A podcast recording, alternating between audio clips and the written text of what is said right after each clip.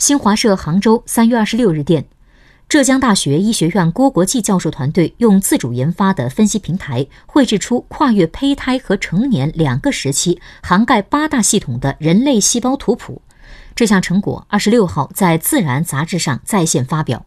该研究首次从单细胞水平上全面分析了胚胎和成年时期的人体细胞种类，研究数据将成为探索细胞命运决定机制的资源宝库，也将对人体正常与疾病细胞状态的鉴定带来深远影响。在未来，临床医生有望通过参照正常的细胞来鉴别异常的细胞状态和起源。